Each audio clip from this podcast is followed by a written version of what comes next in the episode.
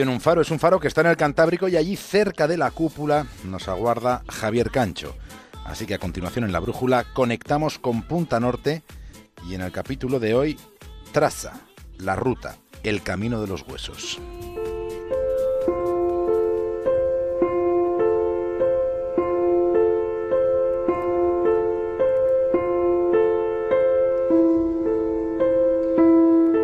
Lo que esta noche nos disponemos a hacer es un viaje.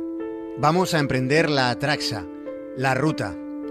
Partimos en este momento hacia uno de los parajes más inhóspitos que podamos llegar a imaginar. Se le llama la ruta al último tramo de 2.000 kilómetros de la conocida como autopista de Colima. Aunque ese recorrido no puede ser una autopista cuando ni siquiera tiene asfalto. El lugar del que les estábamos hablando es el que atraviesa el extremo oriente de Rusia. Se trata de la mismísima Siberia. Antes de seguir debemos saber que la ruta es una de las carreteras más peligrosas del mundo. Conecta la ciudad de Magadán con la de Yakutsk. Fue construida por orden de Stalin para transportar oro, para llevar el mineral precioso desde las minas de la estepa hasta la costa del Pacífico, frente a la península de Kamchatka. Yakutsk es la ciudad más fría de todo el planeta Tierra.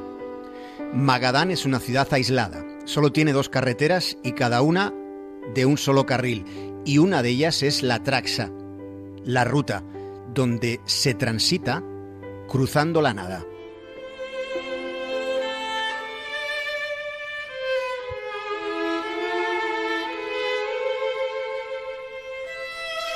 Durante 21 años se estuvo construyendo esa carretera. Fue entre 1932 y 1953.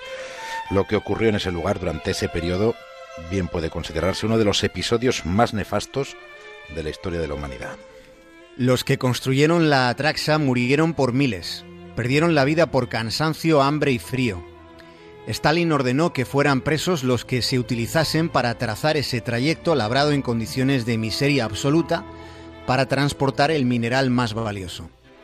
El primer tramo fue construido por reclusos del campo de trabajo de Svlostak, pero después fueron ya presos de los Gulag los que fueron culminando la ruta, personas encarceladas en muchos casos por ser disidentes del estalinismo. En ese trecho, en invierno, las temperaturas sucumben incluso a los 60 grados por debajo del cero. Si dentro de este planeta esférico hay un lugar que pueda ser considerado como el fin del mundo, quizá ese enclave desnaturalizado por donde transita la Traxa podría recibir esta consideración. Murieron miles de personas en aquellos 21 años. En condiciones penosas perdieron la vida. Pero después ha seguido habiendo muertos, sigue habiéndolos en nuestros días. Los vehículos accidentados se quedan allí, no hay nadie con agallas suficientes para ir a buscarlos. De modo que los márgenes de la autopista de Colima también son una especie de morgue de coches. En realidad, cuando más fácil resulta hacer ese recorrido es en invierno. La congelación del suelo contribuye a que resulte más transitable si se va bien pertrechado.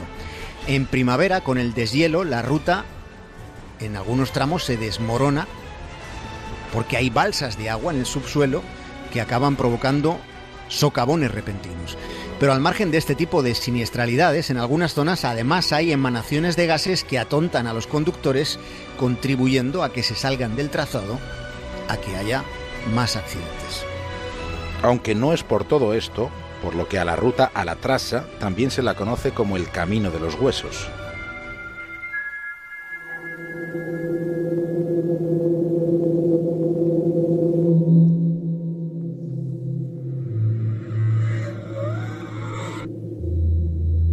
Se la conoce como la carretera de los huesos porque está hecha de huesos humanos, de los huesos de quienes fueron muriendo mientras la construían.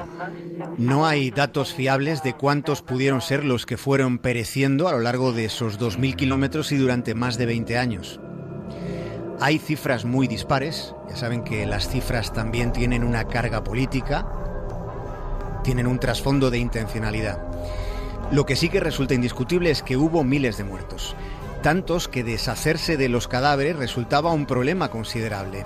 Así que los ingenieros, que allí mandó Stalin, resolvieron que los huesos de los cadáveres serían triturados y serían usados como zahorra, como gravilla para tratar de darle algo, algo de consistencia a un suelo que resultaba muy inestable.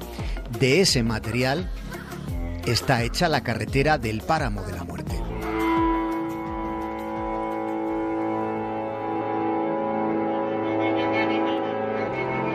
La historia está escrita con renglones torcidos porque a veces cuesta mantener la entereza para poder relatar lo ocurrido.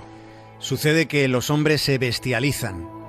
Digo los hombres porque hasta ahora han sido ellos. Las mujeres no han tenido ocasión. Sigue pasando ahora en nuestros días. Y fue eso lo que ocurrió entonces en aquella carretera de la que esta noche nos estamos acordando, donde los presos mataban por unas botas que no estuvieran raídas o por un mendrugo de pan mataban por lo suficiente para poder vivir siquiera un día más. Son los ecos de la ignominia. Así hemos sido y así somos cuando la bestia es quien toma las decisiones. Todo está en lo que se decide. Ya no quedan límites por atravesar. Todo lo que tengo de incontrolable y perturbado, vicioso y malévolo, todo el caos que he provocado y mi total indiferencia al respecto, lo he superado ya. Mi dolor es constante y agudo. Y no espero que exista un mundo mejor para nadie. De hecho, quiero que los demás sientan mi dolor. No quiero que nadie se escape. Pero incluso después de admitir esto, no hay catarsis. Sigo evadiéndome de mi castigo y no llego a ningún conocimiento más profundo de mí mismo. No se puede extraer ningún conocimiento nuevo de mi historia.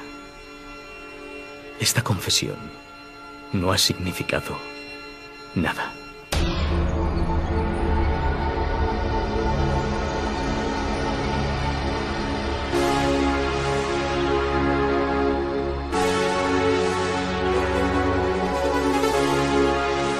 El organismo encargado de la construcción de la carretera de los huesos fue el Dalstroy, la empresa de construcción del extremo norte.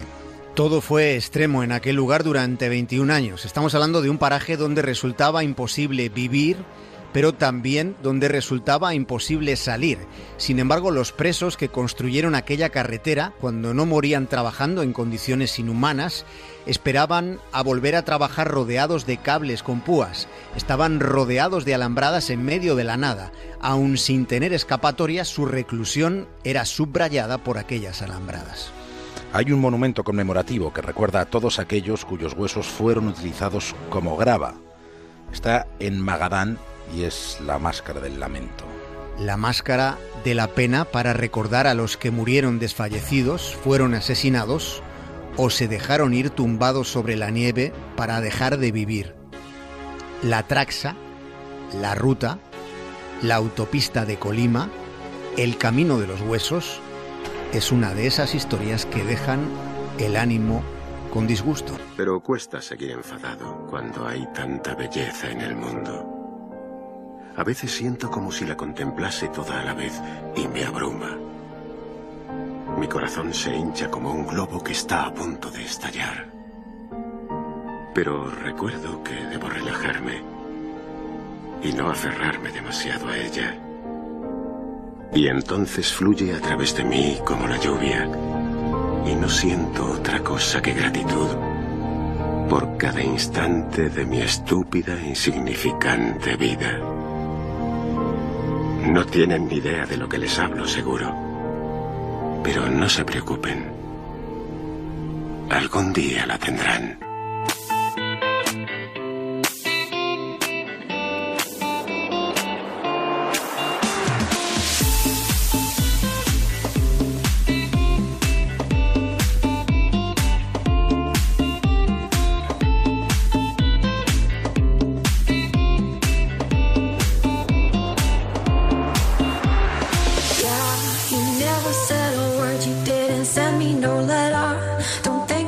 Javier Cancho, hasta mañana. Un abrazo, David.